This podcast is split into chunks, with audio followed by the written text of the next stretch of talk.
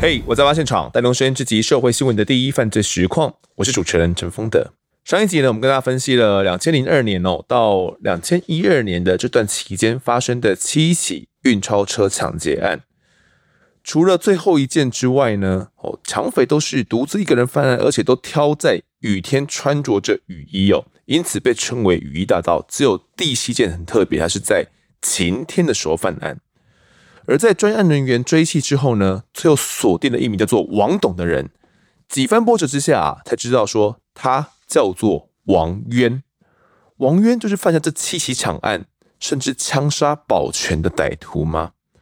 这集同样请到刑事局的第四大队大队长陈瑞基，以及台北市松山分局小队长吴崇雄来持续回顾当时的侦办经过。两位你好，呃，冯导你好，各位听众大家好，好，主持人大家好，是好。我们前一集有提到啊，就是最后面提到说海关把王渊给拦下来了，他当时准备要出境。那瑞基哥呢，当时也接到了消息嘛，也马上赶过去了。好险我们有设这个禁管哦。那到场的时候，这个王渊他是一个怎样的一个状况？他当时是采自动通关的方式要出境。嗯，那因为我们有请航警的同事帮我们设禁管，所以在自动通关当下就把它设计，它不能通关，必须要到人工柜台去。对，那到人工柜台去之后，就我们相关航警就把它带到岸。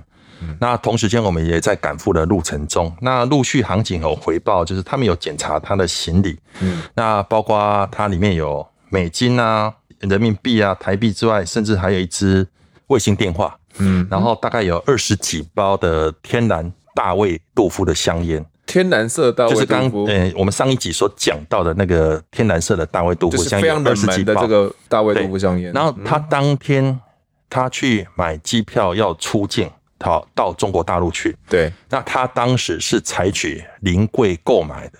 那我们知道，临柜购买机票是非常昂贵的。嗯，所以我们就很容易去连接到说，就是前一天谢敏要约他碰面的时候，他可能心里有数，或者是有想要规避，所以在第一时间哦就要出境。马上就去临柜买机票，也没想说，因为一般我们买机票可能是透过旅行社或者是线上先去订票购买嘛，然后才可能到到场之后才去拿机票才要出去嘛。他不是，他是临柜购买，这点就蛮特殊的。去到现场的时候，王渊他是怎么样的一个反应？他有辩驳吗？或者是他觉得你们的这些行为，他觉得能够认同吗？他会那会觉得很奇怪嘛？怎么自己突然被拦了下来？其实，在我们还没赶到之前，他是用很挑剔的态度来质疑我们相关航警的一些做法。对，他认为说啊，你们刚刚都已经检查过我的行李了，为什么现在还要把我的行李打开？嗯，那你们现在把我人逗留住，不让我坐飞机，甚至帮我上手铐，对，是什么用意？嗯哼，就是要去挑剔航警的一个执法。OK，态度就不是非常好，就对了，不是不是很友善。诶，我们当天事实上是先带到他之后带到特勤中队。嗯，那因为。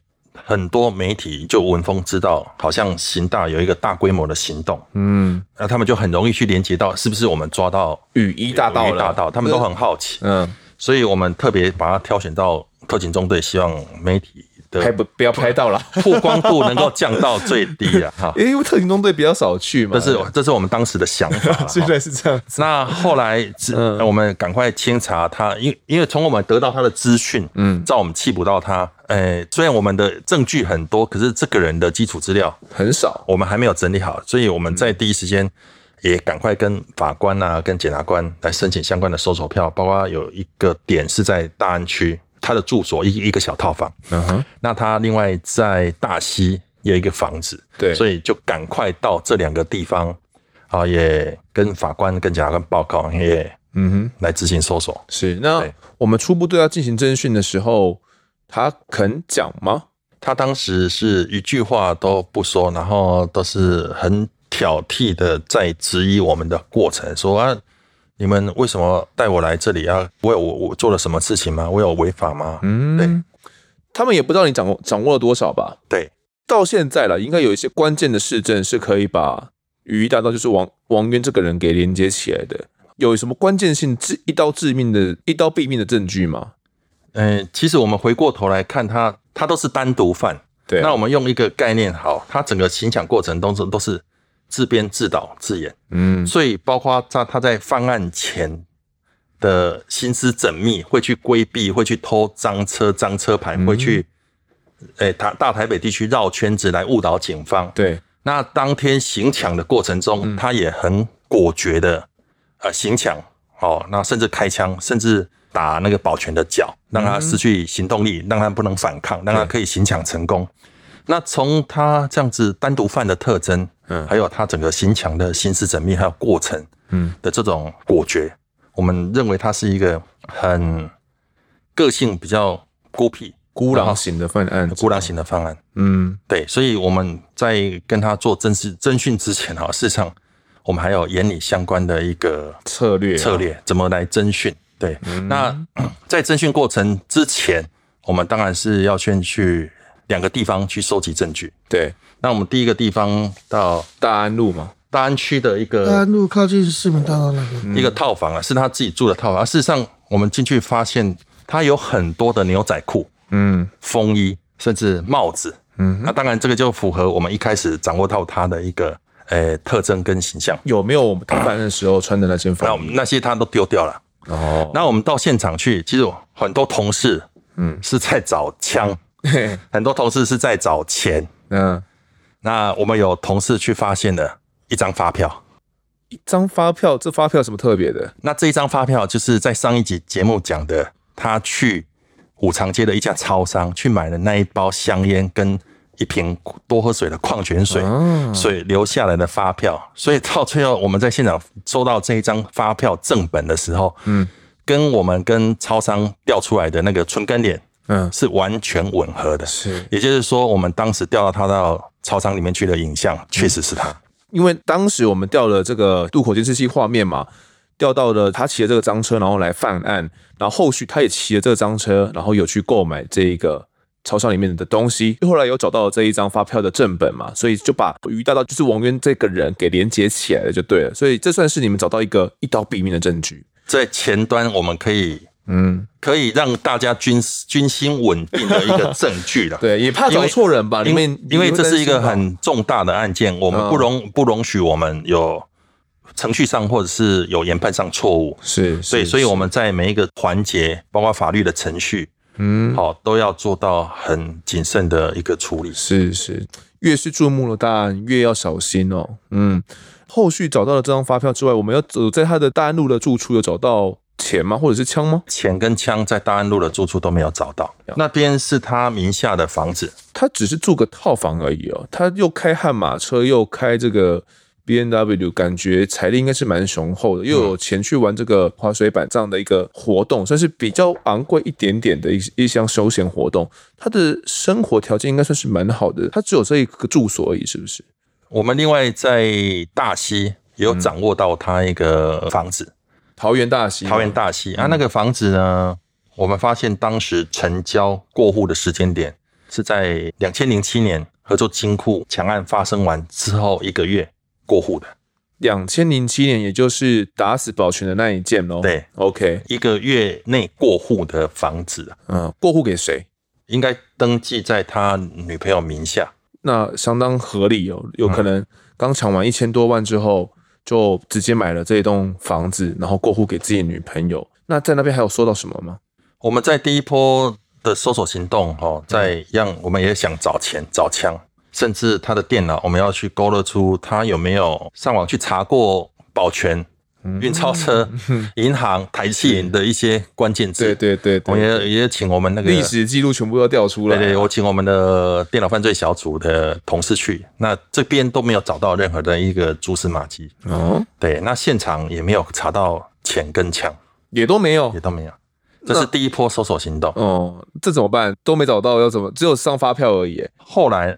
我们有把这个大溪的房子哈，嗯，有跟检察官报告这件事情，是，然后他有合理的怀疑说他应该是犯完两千零七年的案子之后来购买房子，嗯，所以检察官第一时间要要我们查扣那个房子，嗯，那包括他开的那一台 B N W 的汽车，嗯，也是在两千零七年抢完之后所买的，所以那台 B N W 汽车我们也查扣，那查扣完之后在现场。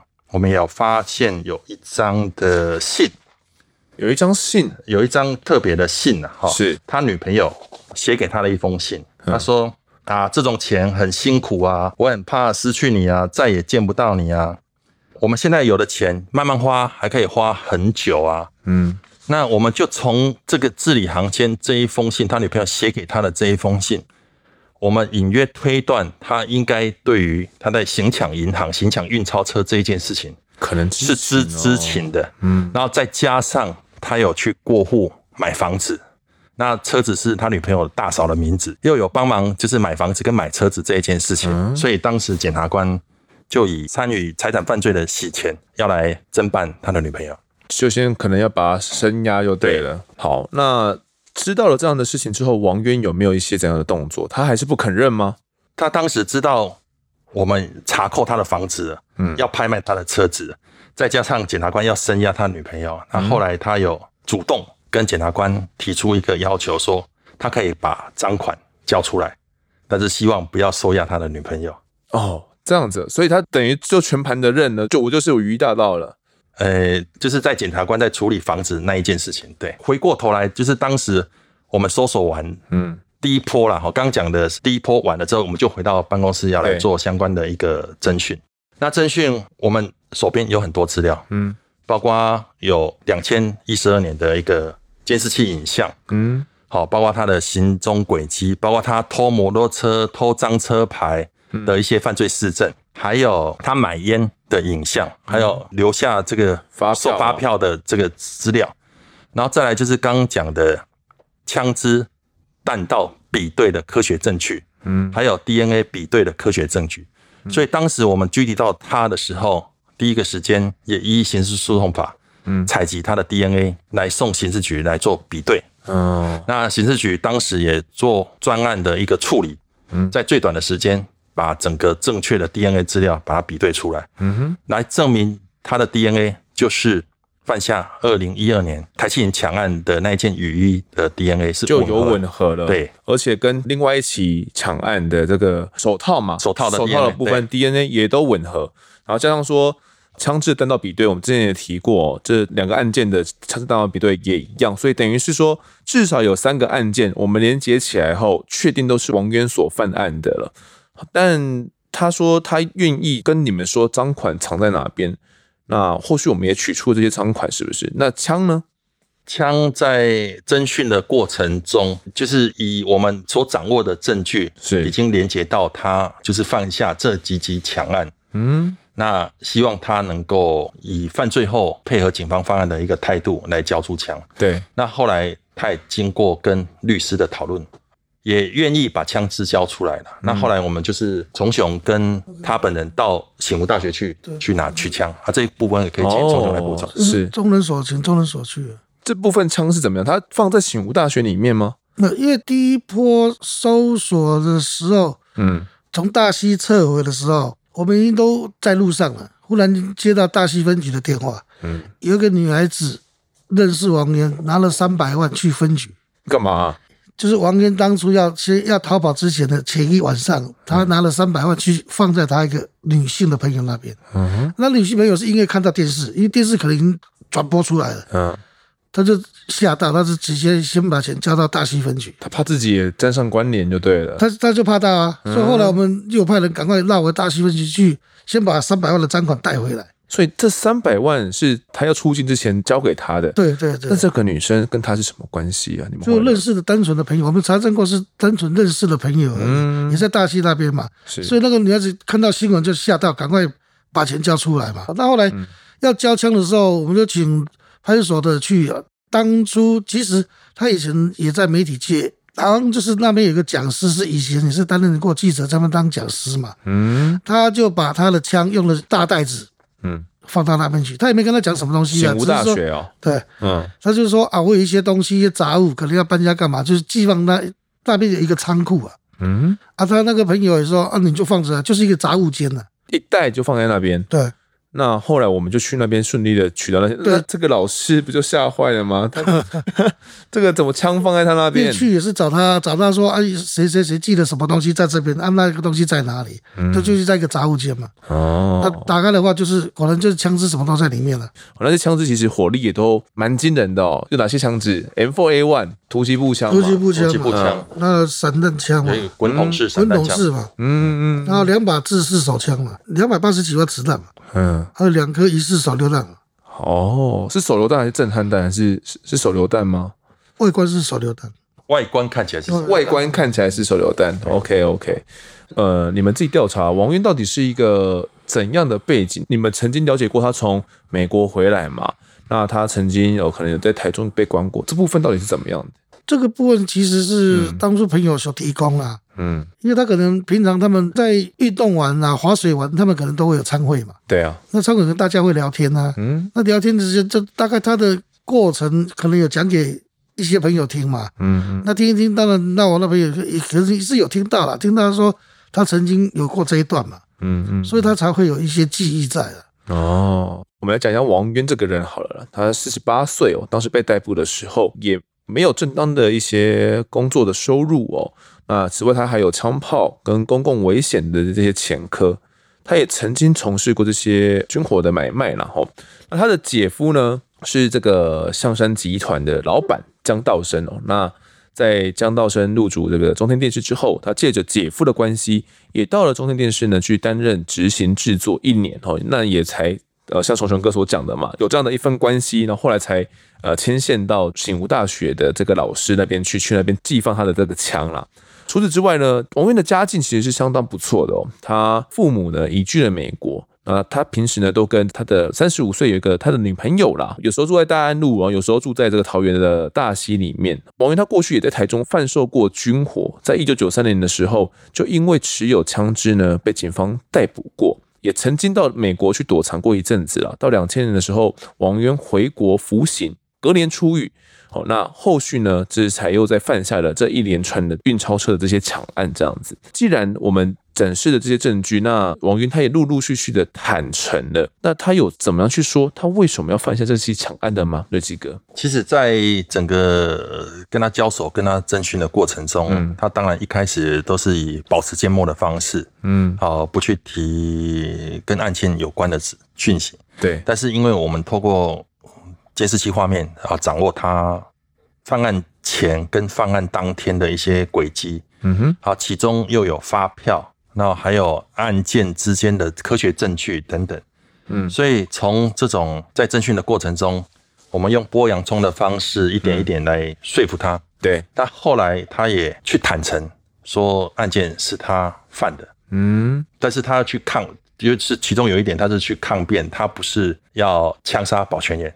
他是对着地板，或者是对着天花板来开枪，不小心跳弹跳到，他不晓得会去，就是对于他认为罪责比较重大的一个部分哈，他还是去规避规避掉，对不对？他觉得因为杀人罪，而且是强盗杀人，应该是可以判到死刑的嘛？对对嘛？对，所以他觉得如果只是单纯抢劫，可能都还好。对，那如果当时的这一起强盗杀人案，造成保全员死亡，属于故意杀人，要去把保全员给杀害掉的话，有可能会因此被判的死刑。所以他可能在当时在跟你们答辩上有一些他自己的策略，然后跟你讲说，只是要打地板啦，不小心的啦，导导致了跳弹到保全员身上，哦，导致他的死亡，我，是他的说法啦。哦，他还说，在这个案子发生过，他还一直耿耿于怀啦，还说因此要打算封枪了。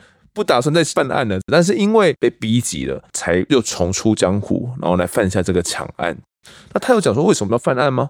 为什么要犯案这一切事情啊？对啊，因为刚主持人也有提到，因为他没有正常的工作，对，那他又开悍马车，又住豪宅，嗯、开 B N W，出手又很挥霍。那甚至这个部分也可以请从雄再分享之前他在查访过程中的一个过程啊，就是，是当初。他回国以后关出来以后，嗯、其实他的好像有一部分信用就不好了。嗯，那当初听说是他父母有在台中留下了房子，然后房租是他姐姐代收再转给他。他也是算喜欢去深色场所，那甚至像酒店这样，对，那这种都是很耗费金钱的东西啊。对，那光靠房租又没有正当工作，那当然是入不敷出，一定会有其他想法嘛。当初我们是跟朋友在聊天的时候说，他应该就应大概是这样子才会去做第一件的抢案嘛。案哦，那而且他都是他自己，那可能跟家庭因素有关嘛。嗯，哦，那自己他可能在国外会看一些这种。影集、影集啊，干嘛干嘛？嗯，所以他也没有所谓分赃不均的问题啊，嗯，也也不会说因为分赃不均和案件会曝光啊，嗯，只有他女朋友大概知道而已嘛，那他女朋友当然应该也不会出卖他，啊，是，所以他们这样抢抢抢，其实他三件加起来就抢了快五千万了，嗯，其实也是很很惊人啊，对啊，数这个数字非常惊人，五千万呢，快五千万了，一辈子不知道怎么花呢，所以他第一件抢完，再到第二件，再到第三件，那。平常他们还有房租吧，还还有其他收入，其实还可以，只是他们的生活可能因为去大溪那边看，他用的东西都算蛮高级的。嗯，你说他们的他买的那种房子里面是不是？对啊，里面用的东西都蛮高级的，包括脚踏车啊、电脑啊，嗯，其实都是算属于高比较高消费的。是，你说他平常就是会讲说抢银行这样的话吗？其实他也不是说故意讲，就是他们去划完水以后，嗯，大家都聚餐嘛。嗯他可能在某一次聚餐，他曾经想要买一条船，对，好，那那船大概价格，人家给他评估大概可能需要五百万，游艇那种是不是？好像叫好像是帆船，嗯，听说好像是帆船，嗯，然后他是他随口自己脱口而出说，那没有钱，楼下银行处理就有了，就大概类似这种话了，嗯，大概这种话了，啊，因为在聚餐嘛，聚餐很多人嘛，对，啊，当时刚好朋友有听到。嗯，那后来我去做查访嘛，我说我为了将即将去做查访，对，那查访因为没有一个结果，顺口讲了说，那辖区又有抢案嘛，嗯，啊，其实他当初他有看到新闻了，他自己心里想说，啊，会不会这个神经病他真的真的去抢，真的去抢，嗯，好，他自己事事后他这样跟我讲了，他说，诶，他看到新闻，会不会他真的跑去抢？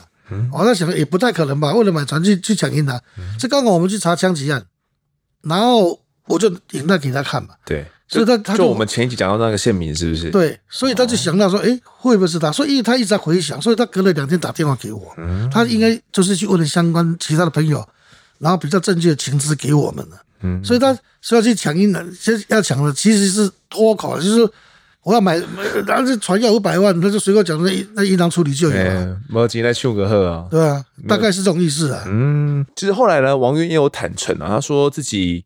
因为平时游手好闲啊，那才欠下了将近五百万元的卡债哦，走投无路之下呢，才决定要去抢运钞车啦。不过呢，王渊到底是一个怎样的人啊？后续经过拼凑，经过媒体啊，就是陆陆续续挖了出来。因为一开始警方也就是针对他的这些犯案行为去做一些侦查而已哦，对于他到底是一个怎样的过往，其实没有太多的一些了解哦。那我这边也补充一下这个王渊的一些资料。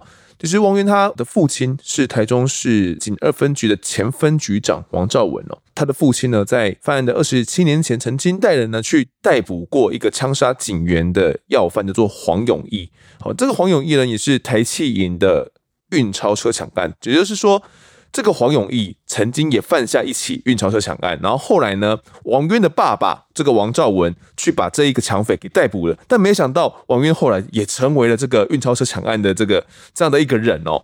此外呢，王渊的母亲啊，她也是个警官哦，这个王瑞琴，她也是个警官，她曾经担任过交通队女警分队的分队长哦。那王渊他上头另外有三个姐姐，而三个姐姐的学历呀、啊、经历呢都非常非常的惊人哦，都是读硕博士这样子。那其他的身世爆出来之后，有相当相当多的讨论。高阶警官的儿子怎么会成为抢匪了呢？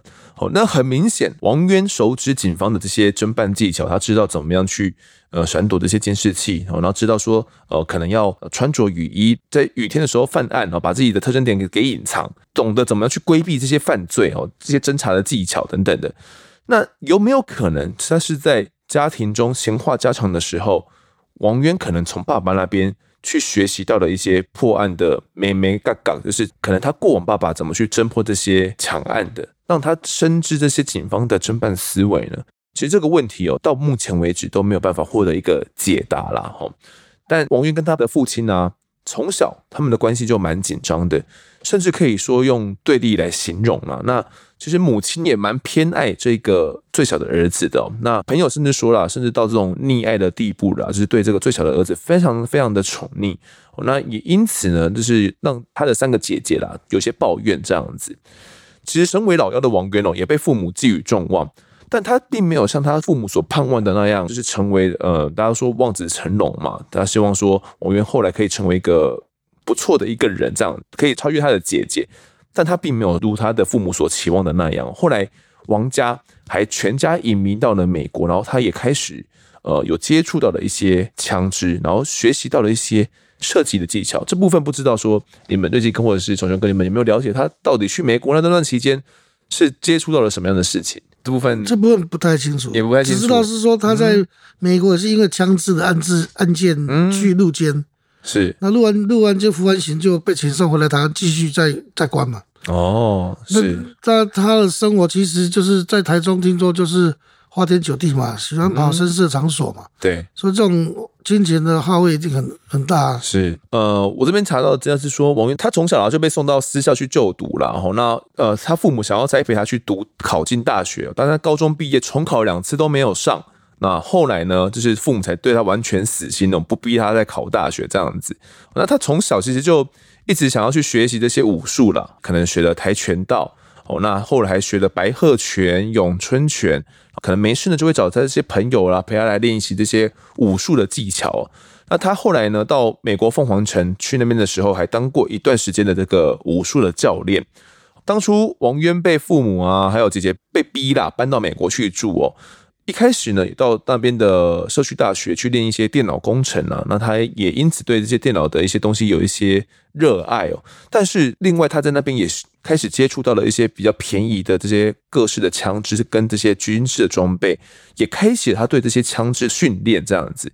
他在美国居住的那几年呢、他身边买了非常多的枪。他有空的话就去勤练他的这个射击的技巧。他可能打了上万发的这些子弹呢、练出了相当相当神准的枪法。他朋友这样形容，他可以手持手枪在大约呃三十公尺的距离去很轻易的射击到每十元的硬币。其实后来我们看他的这些射击的技巧跟这些射击的影像，他都是用单手持枪。诶，这部分跟我们呃警方的射击的方法好像不太一样，是不是？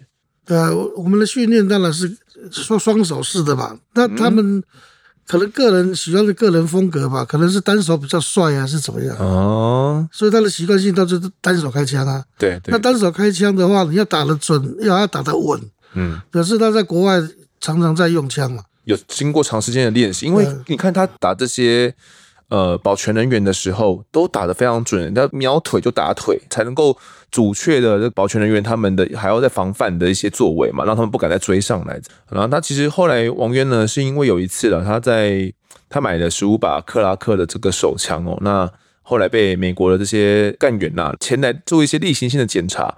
发现说十五把枪都不见了哦，但是王渊他辩称说枪是被偷了啦。美国的干员呢没办法相信这样的说法啦，后来就将他依法关入监狱中一段时间了，然后来驱逐出境。后来王渊也就没有在美国才回来台湾。在美国的这段期间呢，王渊他学习到了枪法这样子。除此之外啊，王渊还有一个女朋友，也就是我们刚刚所前面所提到的。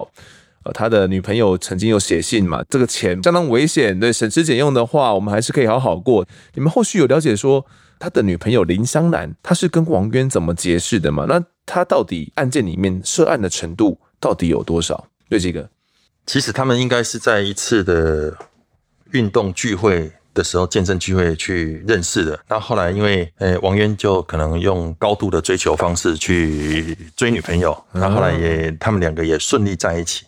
那其实这个林香兰呐、我后续了解，他当时跟王源已经交往了大概有七年之久了。那其实王源是一个算是花花公子啦。呃，崇权哥有提到嘛，他常常去这些酒店啊、声色场所啊。那他其实换女朋友的速度也蛮快的，结交这些女朋友，但有点就是到处留情。但只有跟这个林香兰他们在一起的时间是最久的，应该是说。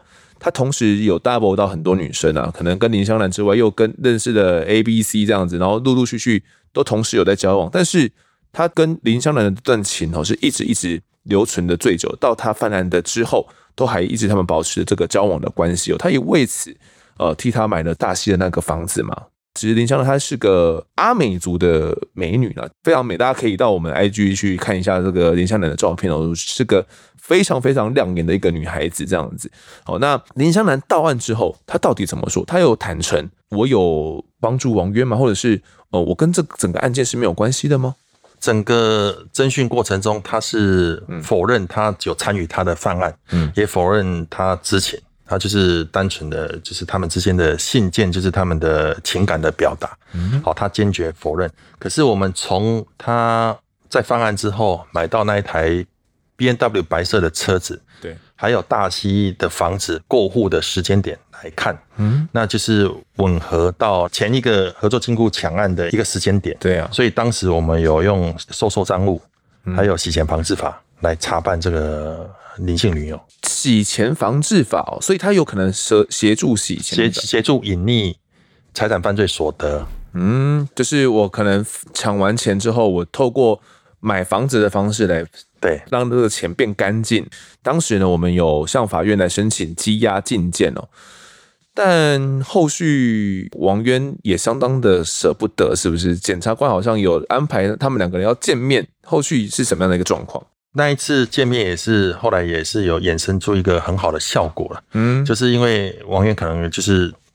很体贴他的女朋友，嗯，对，所以见到他女朋友哭泣的时候，他就是心会软，会舍不得，因为他要被羁押了嘛。你这个林香兰也相当就哭了，哦，然后再加上他大溪的房子被我们查扣了，而而且准备要拍卖，嗯，所以那时候王源他就提出说，他愿意把剩下的七百多万的赃款呃交出来，他希望检察官不要羁押他女朋友。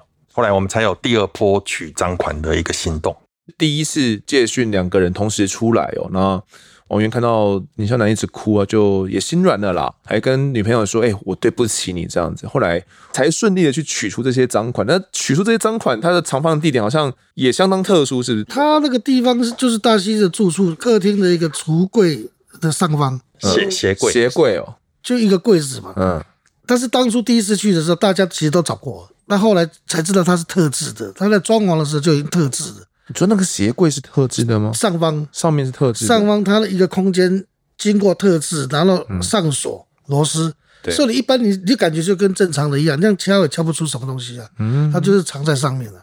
是后来才讲才知道说原来在那边。你们后来是怎么打打开那个藏放钱的地方？但是另外同事去，他们拿螺丝起司把它转开啊。哦，这样子啊，转开那个板子啊，把它转开，那钱就七百多万藏在里面了。全部的这些七百二十九万赃款就藏在里面，这样子，等于是说，后来王渊包含这些赃款的部分、枪支的部分跟这些犯行的部分，他也就都全部都认了嘛，那也都全部交代清楚了。哦，他后来也跟检方说了，一人做事一人当了，他的女朋友真的不知道我有犯案这样子，他顶多隐约知情而已啦。但是说说一人做事一人当，整个抢案都是我犯的哦，跟女朋友没有关系。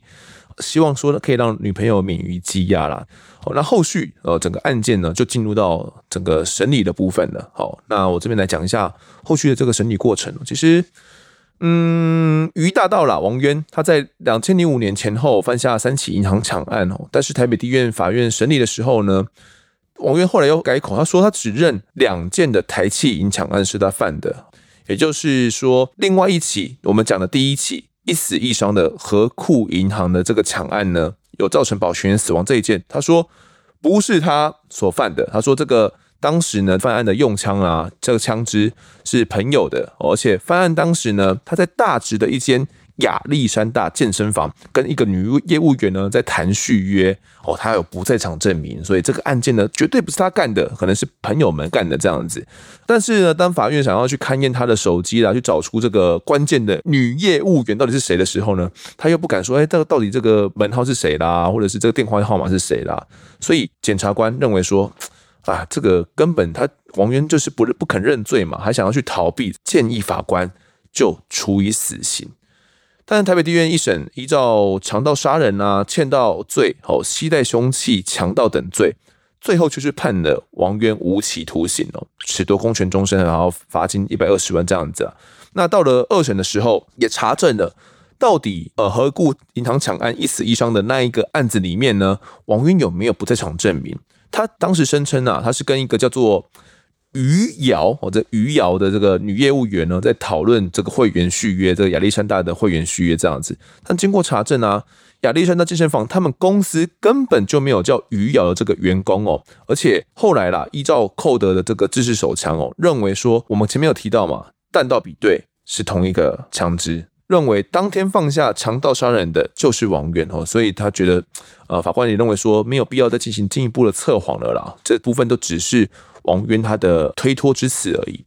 最后呢，法官考量说，王渊呢，他没有跟被害者家属取得原谅呐、啊，也没有去认罪，还想要去这样逃避这样子，但他的动机其实是强盗财物，他要去抢劫银行，他对着身穿防弹背心的卓国荣这些保全去开枪之后。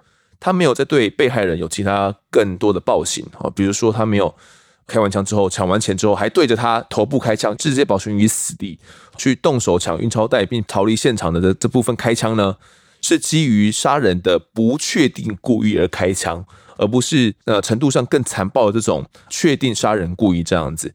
因此呢，没有构成两公约所指的这种情节最重大之罪了。这部分呃，大家如果有点陌生的话，可以回去听我们就是法官的那一集哦，就是郑华法官来的那一集，大家会比较清楚一点。总之就是说，他只是要抢银行的时候，那所开的枪，那可能是不小心误伤到了保全人员，导致他的死亡，也没有是明确的要杀死这个保全人员，所以因此呢，来判他无期徒刑。全案也这样子确定了，最高法院也驳回了上诉。至于呢，这个女友林香兰的部分呢，一审被依照这个收受赃物罪了，哦，那判处了八个月的徒刑。那后续呢也确定了，他也没有再上诉了，这样子应该也都被驳回了啦。王渊他最后认了两件哦，但法官认为他犯了三件。我们先以这个最后确定版的判决来讨论好了。我们三个案件都是王渊所犯的，但还有四件。运钞车抢案也都是羽翼大盗所犯的啊，这个四个案件真的都不是王渊他干的吗？还是王渊他只是个模仿犯而已？后续瑞吉哥你们这边怎么去了解，或者是从雄哥你这边怎么认为呢？其实我们回过头来看，从二零零二年九十一年开始，一直到两千一十二年的这七个案子。嗯，那当然，它有一个很大的共通性，它就是单独犯，然后持枪犯案，嗯，那穿着雨衣。但是从不同的案件中，当然要回溯侦办案件，就是我们的术语叫做冷案侦查，是一件是很困难的事情，因为每一个时代有每一个时代的背景，包括我们的监视技术的进步，对，我们监视录影画面的一个科技的发展，好，都会影响到我们。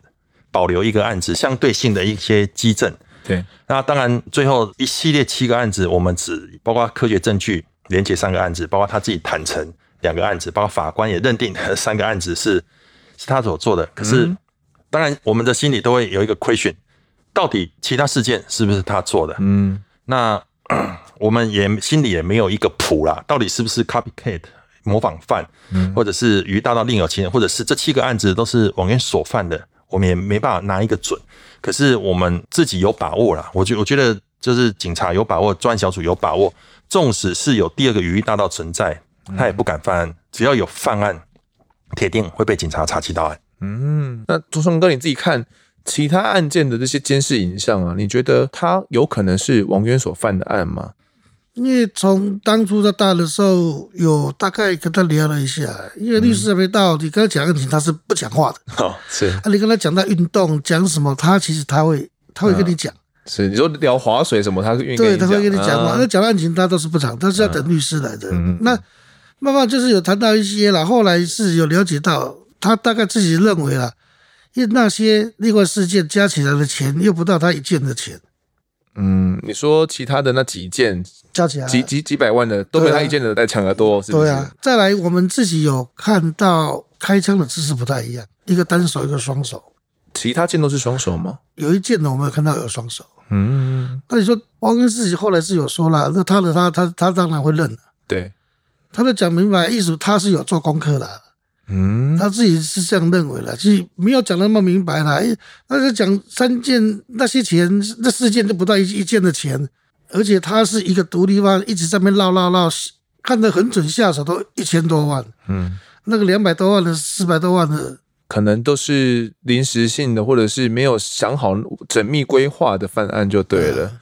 他觉得自己跟那些人不入流的，反而不 不要说我跟那些人一样啦，他的意思是这样就对了。所以你们后续去推断，至少从这个开枪的姿势去判断，有一件应该不是他就对了。他的这个开枪的姿势其实蛮特别的，因为他有报道写到，他说属于采这种尾佛式的姿势去开枪，好像就是这种就是单手持枪的方式去射击了，然后跟你们一般所认知的这种双手开枪的方式不太一样，是吗？哎，韦韦佛士到底是一个怎样的开枪方式？就是讲那个青年青年邮局那件嘛，嗯，青年邮局那件是韦佛士，韦佛哦，韦佛士是双双手双手双手的哦，那一件就跟王渊他的持枪姿势就不太一样。嗯，因为这种东西好像也比较难去假冒，对不对？它是一个，这是一个习惯。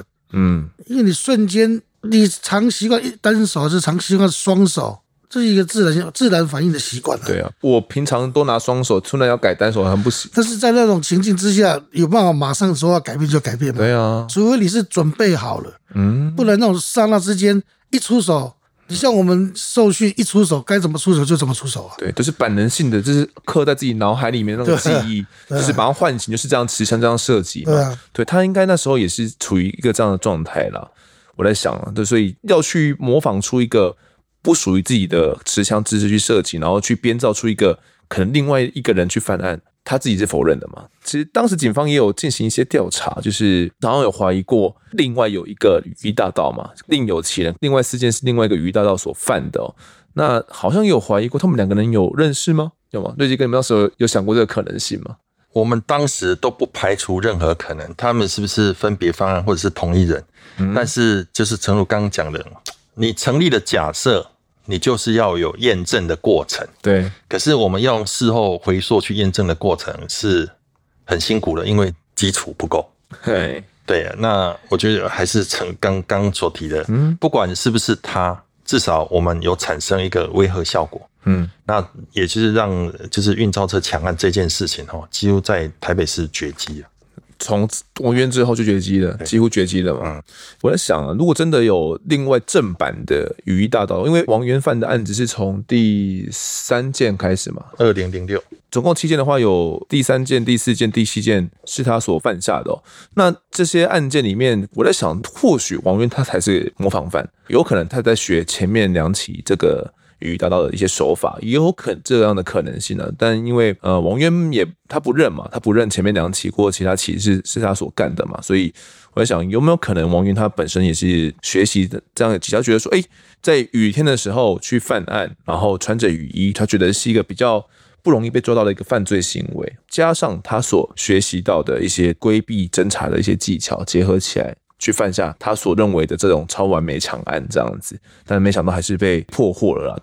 呃，这些年来啊，其他的抢匪没有想过说要在学习王渊的做法去犯案吗？你觉得？嗯，我觉得要成功金融机构的一个抢案或者是运钞车抢案，嗯，他当然第一个要有下手的目标跟机会，嗯，那第二个你本身你准备的程序够不够？嗯哼，那你有没有胆识，或是你们有没有工具？是。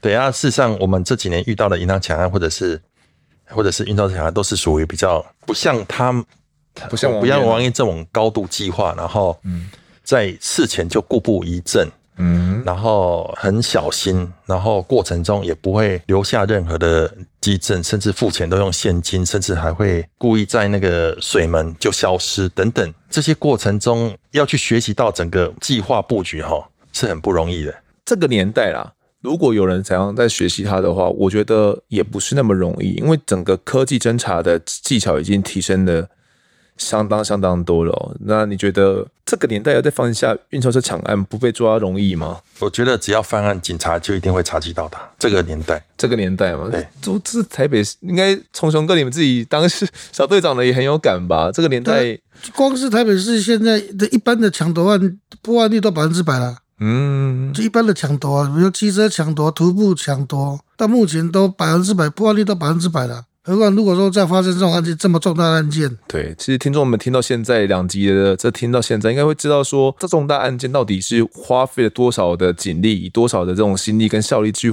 构筑这整个犯案的这整整个经过，然后去拼凑出这个犯案地图，然后像我们刚刚讲的，就只有呃从雄哥一个人就这样的查访，但当时撒下去的可能是。两百多个人哎，对啊，有两百多个像从雄哥这样子去外面不断的去寻找线索啦，然后去可能去拼凑更多个监视器的画面呐，对啊，所以。再来一次，再来一次这样的抢案的话，尽管是呃构思非常的缜密了，但可能就像瑞基哥所讲的，还是敌不过我们这个警方啦。我也是要跟听众们说一下，这两集也不是要教到教导大家怎么 犯下一个超完美的这个银行抢案啊，因为百密中必有一疏啊。你以为自自己很专业，但我们刚刚就是讲到非常多的这些侦查手法，现在又有更多更大家所想不到这些侦查的办法。就不在这边一一点破，对，因为其实我自己也会担心呐。我其实我们在讲这些案件的时候，多少会有点担心，说讲太多侦查技巧，可能会让大家有所规避。类似像王院这样子，他知道这些侦查技巧，他知道怎么样去规避。那呃，也会担心哦、呃，或许有些人会透过一些媒体的报道去学习，然后去犯下一些犯罪。我们这也不是我们所乐见的，对啊，还是要跟他讲，拍了我们当给啊，对啊，没错，对啊，拍了我们当给。那不管那个。于大道是不是另有其人啊？在台湾还能够犯下银行抢案，又能够成功逃脱的哦，就是不管是运钞车抢案或者是银行抢案，在这几年成功的数字是零哦，是零，就是没有任何一件放下银行抢案还能够顺利逃脱的。以往过年呢、啊，其实我都会写一些各分局的这些银行的防抢演练的这些新闻哦，我都会觉得说，到底是哪个笨蛋敢敢抢银行 这样子？对，那在研究过王渊案之后，我才发现说，哎、其实台湾有很多黑历史、欸，哎。可能是因为与玉大道多年不破了，又屡屡犯案哦，才让这些目前的这些防墙啊、侦查机制都有一些明显的提升哦。哦，那至少目前为止，我们警察听到下雨声不会再害怕了，不用听到下雨就要又要加强巡查了这样子。那也谢谢这个瑞基哥跟虫熊哥的这两集里面相当深入的一些分享，感谢你们，谢谢谢谢。接下来进到听众时间，首先是干爸干妈们的抖内，第一位是。啊，他没有留名字。他说：“没想到会在这边听到我服务过的案件。”邱老师，我是一名礼仪师，在告别式当天遇过修将，也有看到小朋友。只能说邱老师真的很伟大。他的离世呢，令许多人不舍。好，谢谢这位听众，没有留下名字的听众。邱老师呢，就是修将哥在节目中所提到的邱秀娥这位教会师哦。邱老师呢，在几年前也不幸的离世了。那他其实他的故事呢，有相当相当的多了。大家有兴趣的话，可以输入关键字哦，其实可以看到他的一些更多的一些报道。那几集碍于篇幅，我们比较没有办法做更多更多的去的详解。他的离开之后，非常多他曾经教会过的人啊，也都有到他的这个告别式的现场，然后来送邱老师最后一程。下一位听众。Echo，他说：“从最初听到近期，真的觉得越来越精彩流畅了。与修将前法官的这系列呢，也让人反思许多事情，都感动到觉得好想做教会师了。”郭浩他说：“呃，结果上网查发现人很缺，但考上难度很高，哈哈。”我说：“总之呢，辛苦了，你们很棒。”好，谢谢这位 Echo。但我觉得教会师的这样一个职业。或者是职业是一个相当有意义的一份工作，或许他们所求的并不是那些薪水的报酬，他们所求的是对于这个社会尽到的一份良善的力量哦。好，下一位听众阿奇拉，听案发长知识，阿善是来节目的那几集呢，他才知道说，原来台湾早期血液的鉴定还不完善，只有 A、B、O 三型而已。他想说呢，小时候验血被告知是 B 型，怎么长大去捐血会变成 AB 型呢？当时长辈还说，哦，小孩血型会变来变去啦。好，那也谢谢丰德回复私讯，小小心意赞助一下，加油！好，谢谢这位阿奇啦。这个长辈也很幽默，说 小孩的血型还会变来变去，小时候验是 B 型，长大后会变 AB 型，应该是。协议鉴定的这方面的科技系统哦，还没有到非常的高超哦，那可能就只能验出三型而已。那直到后续的陆陆续续这几年以来呢，不断的演进哦，才能够验出更多更多的血型出来。好，下一位听众 C E C I 他说。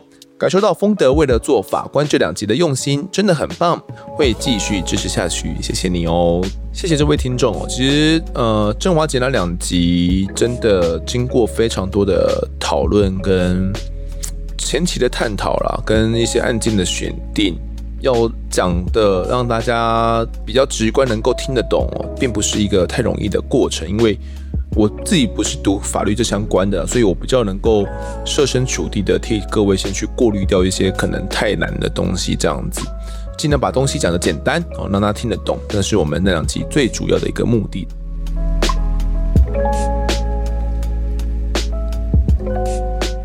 接下来进到听众们的案发故事投稿。今天投稿的呢是倩倩、丰德、Q 妈，你们好。一个月的时间，我把所有集数都听完，听完后好后悔，应该省点听才对。说真的很喜欢跟着声音一起办案的感觉，我会一直支持你们的。案件中呢，有被性侵的，也有性侵后被杀害的。但今天我想要说的，虽然没有像案件中的那么沉重。但我想有机会在节目结尾宣导的话，应该也是一件好事。他想要说的是呢，职场性骚扰。事情发生在大约十六年前，那一年他十九岁，在一间小公司担任业务助理。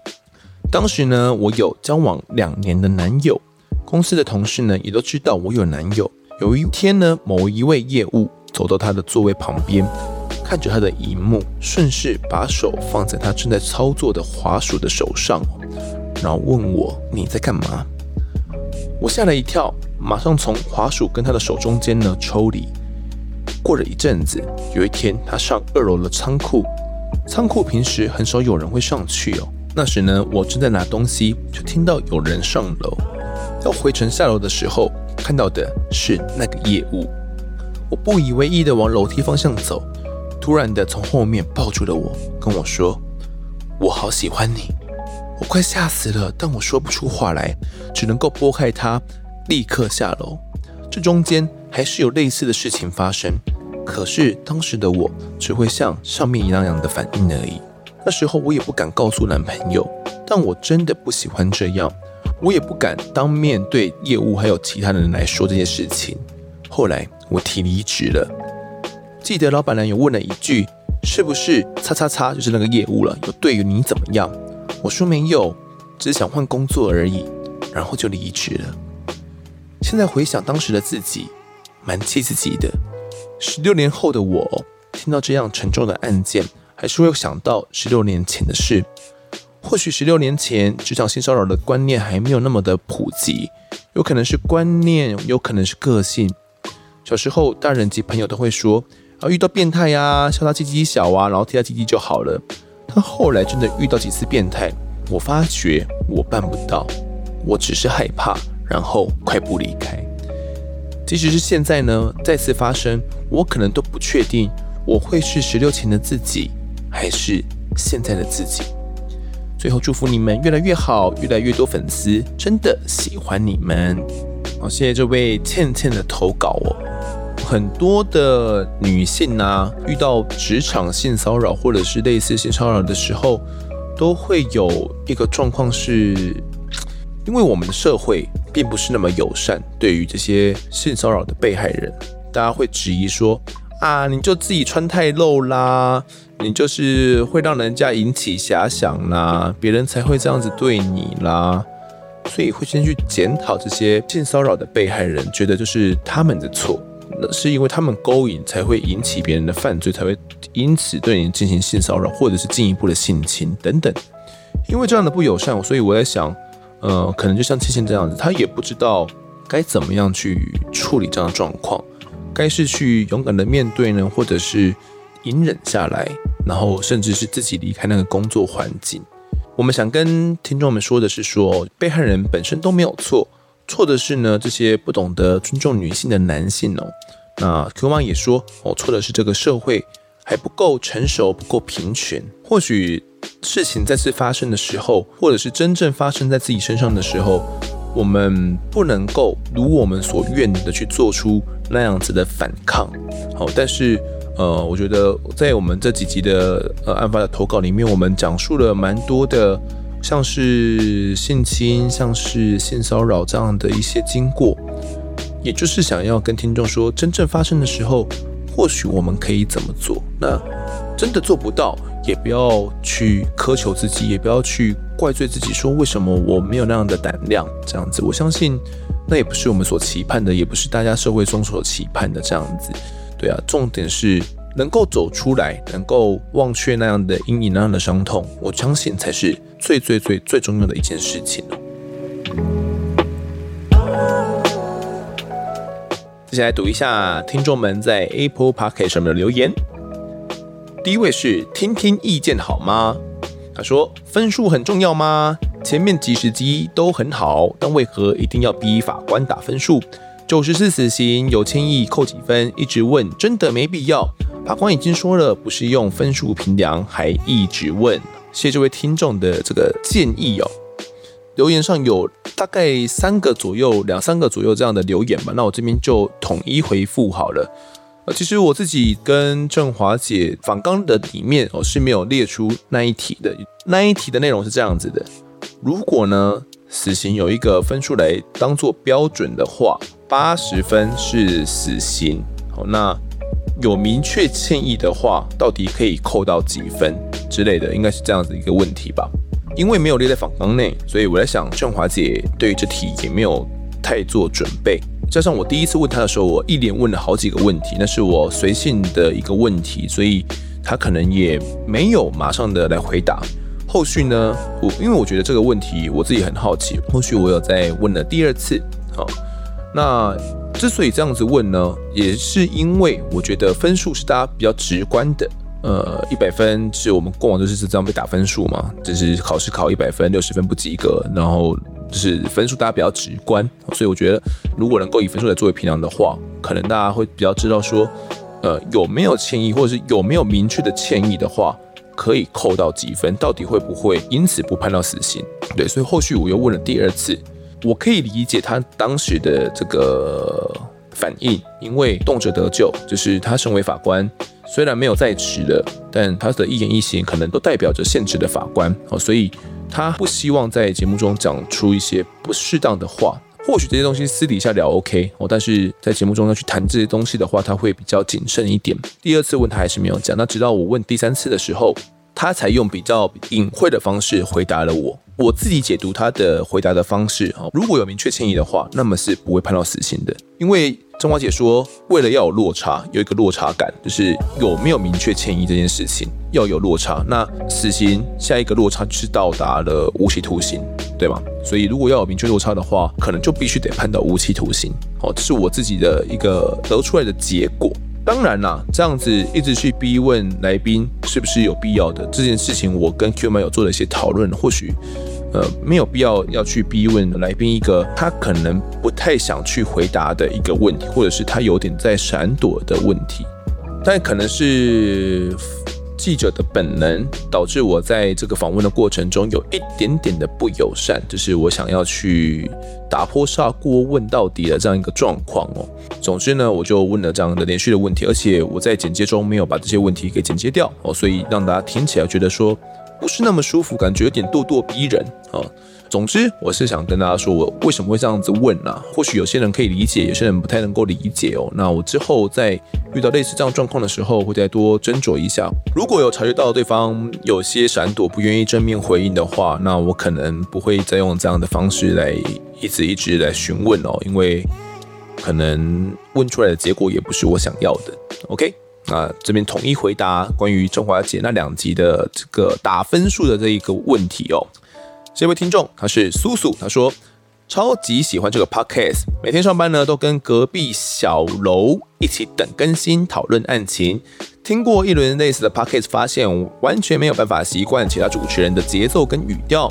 慢慢等案发现场的更新也没关系，毕竟真的是唯一支持的 podcast。加油，主持人真的很棒哦！谢谢这位苏苏的支持，我还可以跟小楼一起讨论案情，应该是同事了。也谢谢你继续支持着我们的案发现场，我感谢你。下一位听众雅丽大雄赞赞，好喜欢审判上下的内容，记者与法律人的用字遣词非常不同，但效果呈现出来的感受非常好，让听者呢可以感受到专业的养成如何建构人的思维逻辑，但绝对逃不开善之美。而且这两集法官的准备的资料呢，好丰富，甚至用案例来分析，也尽量以平易近人的话呢来说明判决。觉得听众无论能否认同，也教育听者呢如何读懂、看懂司法。好，谢谢这位亚力大雄哦。正话简单两集，比较尽管我们让他尽可能的平易近人了啦，那但是其实还是不太平易近人的，就是以我们最后后台看的数据来讲，其实大家。对于那两集的内容，有点像是叫好不叫座吧。有可能大家还是习惯听重口味一点点案件，大家还是喜欢听杀人啊等等的。因为听法官在讲他们的思考逻辑，或许不是大家所喜欢的。我们其实，在做之前也有这样的预想啊，也会担心有这样的一个结果，但我们还是做了。所以那两集的内容做的出来的结果，我是喜欢的。也像这个亚历大雄所说的哦，不管大家能不能够去认同，传达我们想要去传达的理念，是我们做到了这样子。或许之后啦，有一些相关的集数的话，都会推荐大家回来听这两集的内容，就会对法官的一些判决的理念有一些更进一步的思考跟理解。好，这位听众维尼男孩。恐龙民众的小脑袋，我是长期潜水听众。现在恭喜丰德终于成功的在节目中请到法官现身说法，这已经是前无古人的伟业了。希望不要后无来者。法官们呢更常接触民众，这对各阶层都是好事。在 EP 五九跟六十中呢，对法官下判决与量刑有些初步认识。完整听完之后呢，感觉到有个落差，就是在法官的观念当中。最重似乎就是死刑了，但在人民心中呢，是存在着死有余辜，甚至罪该万死。犯下这一些罪行的人呢，即便道歉了，甚至做出实质的补偿，还是无法理解逃死的结果。这会不会是恐龙法官或者是恐龙民众的原因呢？好，谢谢这位维尼男孩，我觉得他说的很对。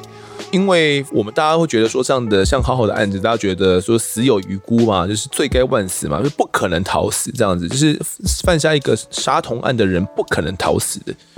但在法官看来，他们最重最重，而且要判下这个死刑的门槛是非常高的哦，他们最终就只能判到死刑而已。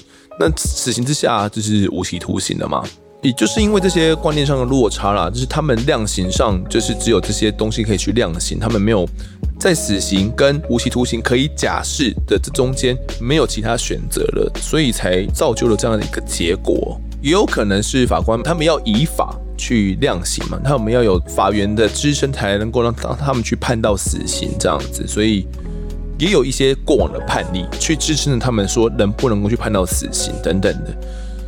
所以啦，法官跟民众的落差一直以来就是那么大的，或许这就是恐龙法官或恐龙民众的原因吧。下一位听众，加班动画师五星吹捧这个迟早会热门的 Podcast，边加班边听，很快就听完每一集了，都比我工作进度快啦，哭哭。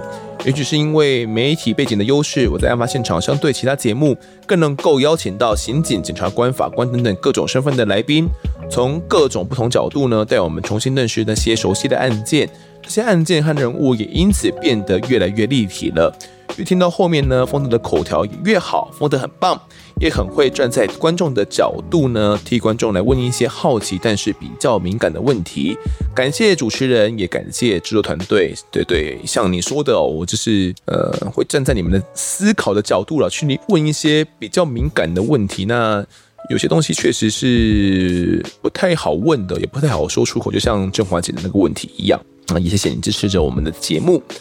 最后一位听众哦，这今天练了很久。海边猿人他说真的很棒，谢谢丰德以及案发团队做出这么优质的 podcast，从二房东案件浩浩到七六行者休将歌，每一次都令人印象深刻，全部我都听完了，真的推。